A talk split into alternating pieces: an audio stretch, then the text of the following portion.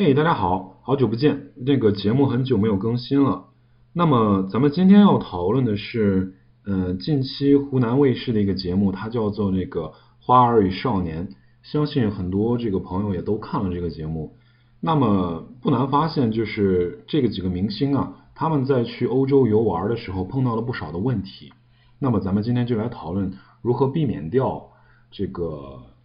可能出现的一些问题和状况。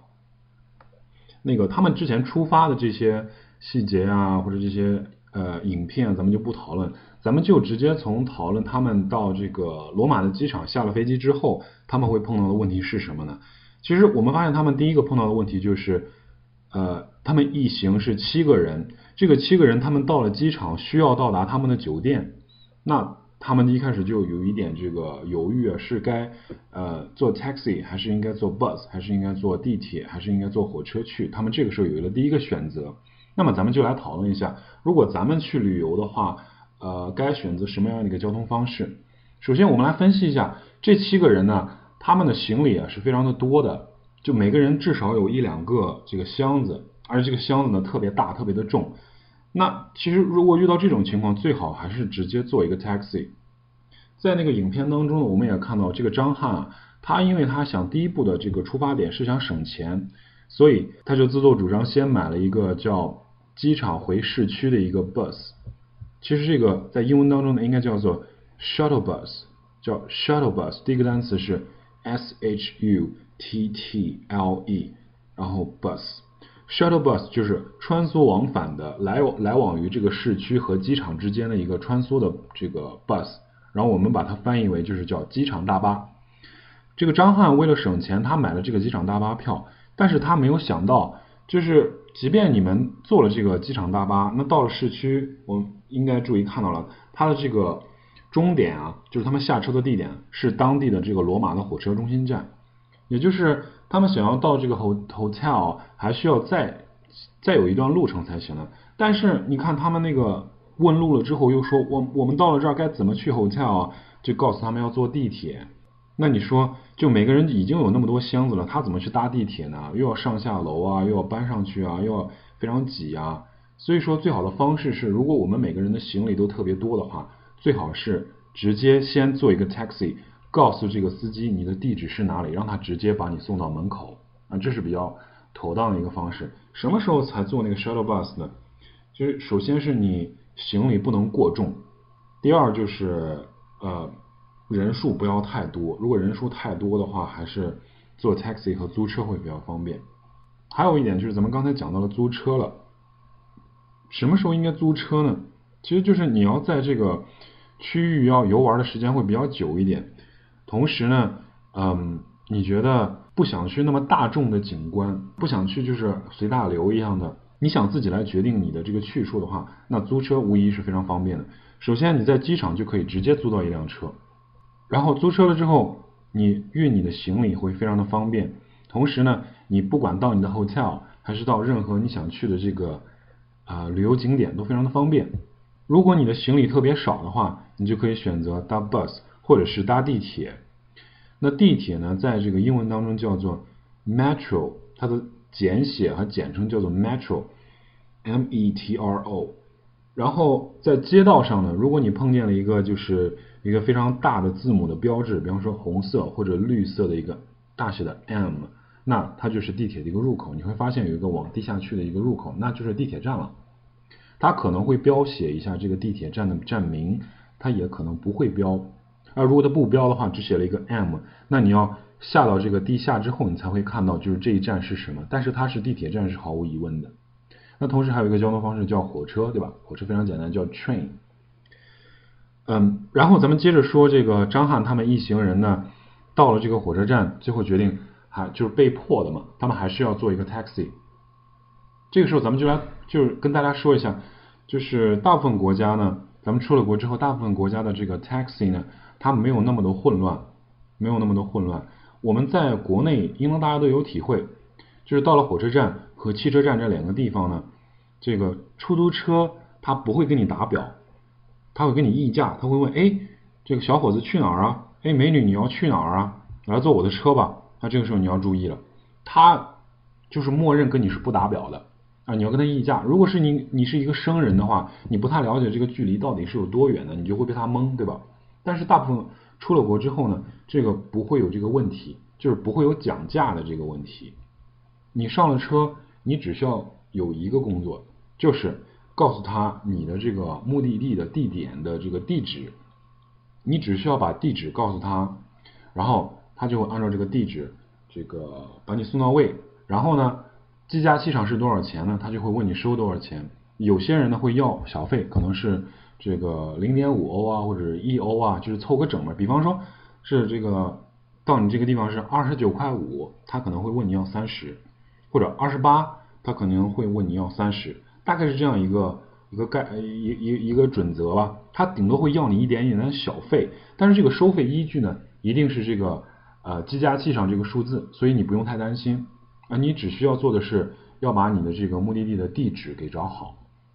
就是你不要只是说呃拿了一个你这个想要去的 hotel 的名字给他，那这个时候司机很有可能是不知道这个 hotel 具体在哪儿的。当然，大部分呢，他可以通过那个呃 navigation 那个那个那个系统，它可以搜索。但是万一他搜不到呢，对吧？所以最保险的做法是，你把这个具体的英文名字的，它这个酒店的地址，你要这个记下来，并且提供给司机。然后这样的话，就能百分之百的确定他可以把你送到位。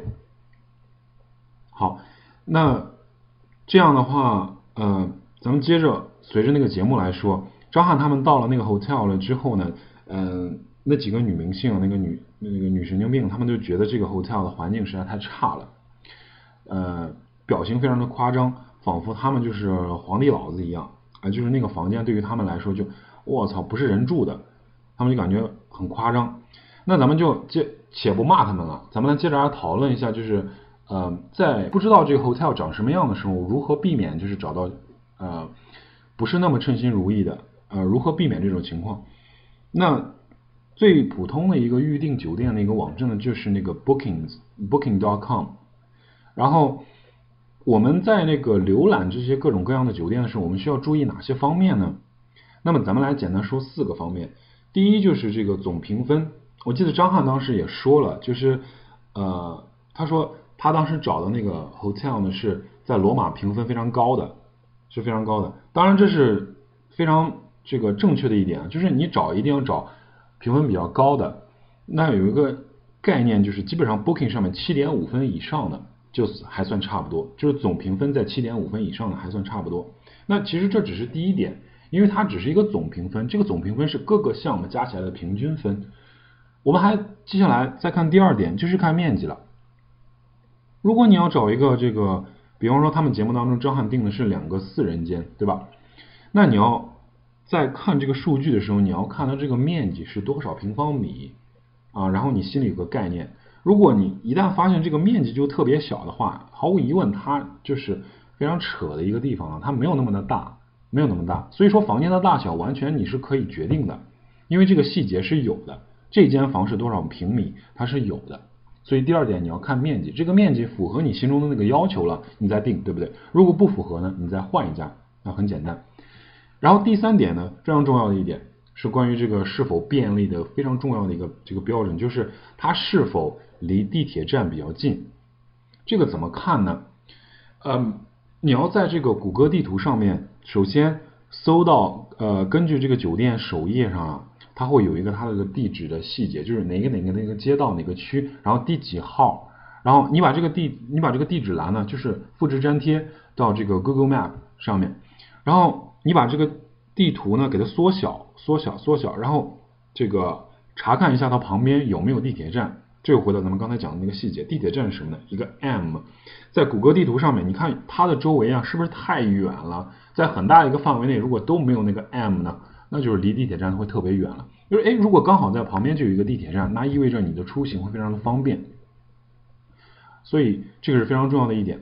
那有些城市呢，是你去到的一些小城市，那你就不要找地铁站，你要找一找公交站，要找一找公交站。如果它旁边有公交站的话，那对于你出行也是比较的方便。所以这是非常重要的一点。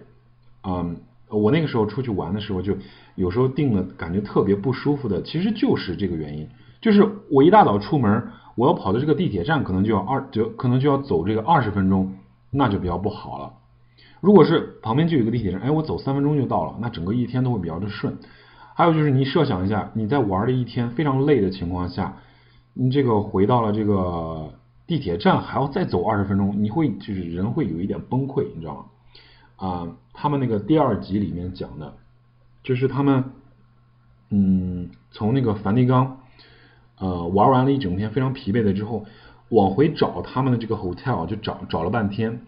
找了半天，非常的累，所以最好是找一个离地铁站或者是离公交站非常近的一个 hotel，这样呢才会比较便利。然后接着说第四点是找这个 hotel 的，你这个理想中的 room 呢，你要看它是是是否有这个窗户，是否有 window。如果有 window 的话呢，那基本上就是还可以保证你是有视野的，在这个房间里呢不会那么的这个阴郁，不会那么的这个压抑啊这种情况，所以最好是找带窗户的。同时符合这四点情况呢，再根据你可接受的这个价格范围呢，再认真的看一下，如果行那就定，对吧？然后接着说一下他们遇到的订房间的另一个大问题，就是他们订的是这个四人间，或者说叫三人间。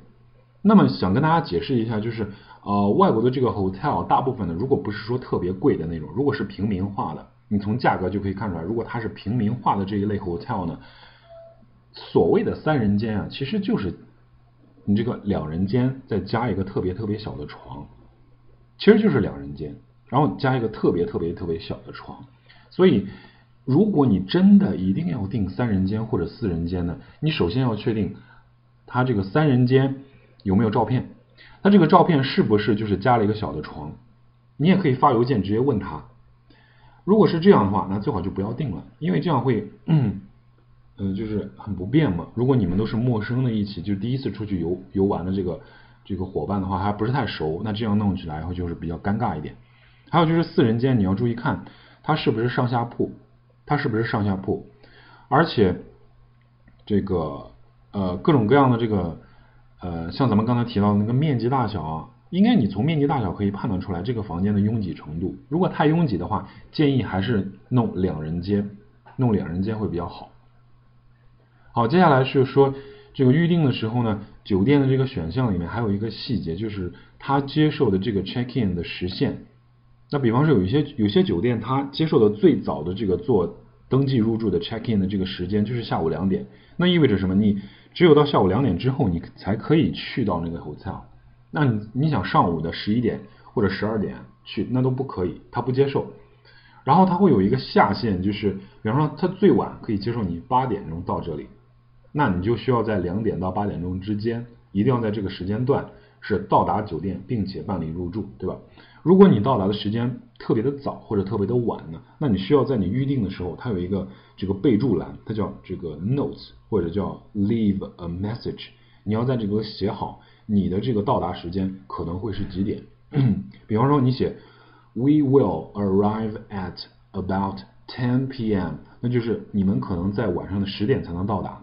或者是你只写一个叫到达时间冒号几点几点，这样可以说 arrival time 冒号 ten p.m.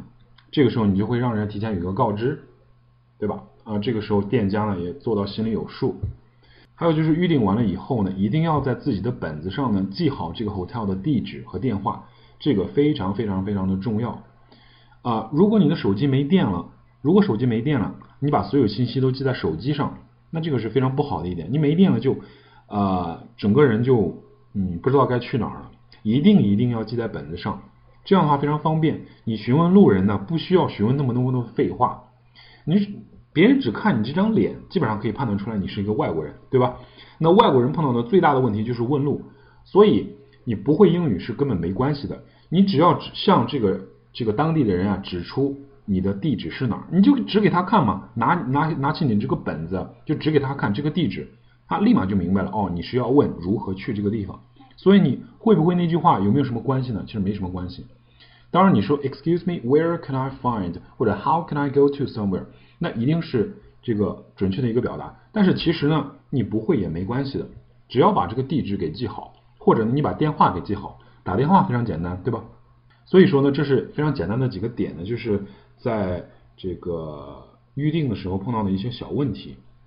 然后继续说。到了这个 hotel 之后呢，可能会碰到的几个问题，就是你需要向他就是索要几个东西。一般的旅游城市呢，尤其是罗马这种特别热的这个国际化的旅游城市，它每一个 hotel 里面一定是有这个导游图的，也就是城市的景点图。它不简简单单是一个地图，而且在这个地图上面，它会向你标出那些热门的景点。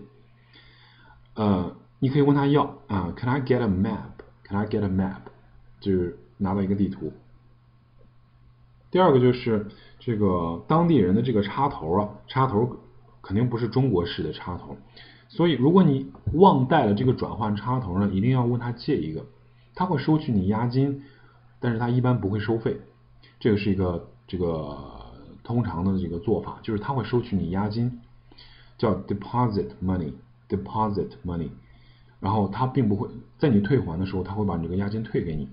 那这个转换插头呢叫做。Transfer plug，transfer plug，transfer 是转换的单词，T R A N S F E R，然后插头呢就叫做 plug，P L U G，你向他借一个 transfer plug，你就可以用到你自己的电脑啊等等一些充电器啊之类的。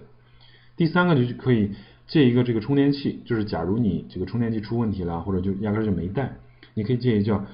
呃各类的充电器呢都叫一个名字叫做 charger，charger。充电的这个动词就叫做 charge，然后加一个 r 呢，就是 charger，c h a r g e r，charger 就是一个充电器。如果你要借你一个手机的 iPhone 的充电器呢，就是 Can I borrow a iPhone for a charger？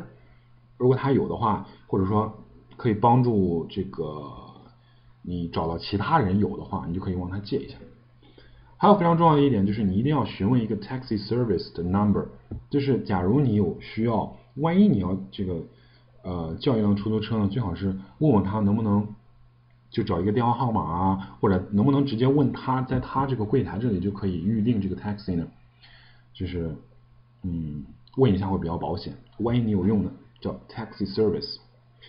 就是你这样可以问他一个问句，就是 Do you have taxi service？Do you have taxi service？就是你们这儿有没有就是提供不提供 taxi service？如果他们有呢，非常简单。你在这里直接填表啊，或者写下来告诉他都可以。如果他没有呢，也会非常简单，他一定会告诉你一个 taxi company 的一个一个电话，你把这个电话记下来，你打这个电话就可以预约到一个 taxi 了。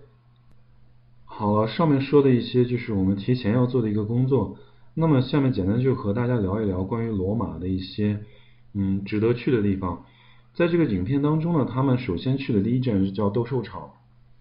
然后这个影片当中也说到了，就是。嗯，斗兽场这个地方的排队啊是非常的长的，所以大家要是想提前进入斗兽场呢，最好是上网做一个预定，先在网上呢买一个票，这样就可以避免大家这个到时候排的队伍这个时间啊耗费的过久。还有就是，如果要去欣赏斗兽场这一类的这个叫人文景观的话，最好我们提前做一下功课，就是斗兽场这个地方我们可以看到什么，它在这个地方呢发生了什么故事。这个游览呢才会变得有意义。嗯，欣赏一些，尤其是欧洲的这些人文的这些景观呢，最好是先了解一下这个地方是干嘛的，它的历史呢，过去上有什么意义啊，等等啊这些东西。然后还有一个地方是叫这个罗马市内的这个西班牙广场。西班牙广场呢，就是著名的电影《罗马假日》当中，嗯，一个桥段，他他们在这里吃冰激凌的一个地方。西班牙广场，呃，它的这个实地呢是没有太壮观，其实就是一个小的阶梯式的一个景点，但是人会非常的多。这个景点呢比较普通，但是非常的有意义，就是在著名的电影当中出现的。还有大家就是想找一找这个赫本的感觉。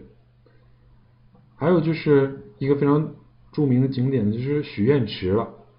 许愿池呢是这个投下硬币。来争取实现自己愿望的一个地方，也是罗马的一个标志性的一个地点。还有想说的就是张翰他们一行人呢，来到的是这个圣彼得大教堂，也就是梵蒂冈的这个大教堂，它是世界第一大教堂。那么它固然是非常有这个参观的价值啊和意义在里面的，但是我想说，罗马最值得去的一个地方呢，就是它附近梵蒂冈的这个梵蒂冈博物馆。这个博物馆呢，和这个大英博物馆和卢浮宫呢并称为世界三大博物馆。那么，呃，梵蒂冈博物馆呢，非常的恢宏和壮丽，它就在这个影片当中这个大教堂的隔壁。那么，这个大教堂和这个博物馆的面积都非常非常的大，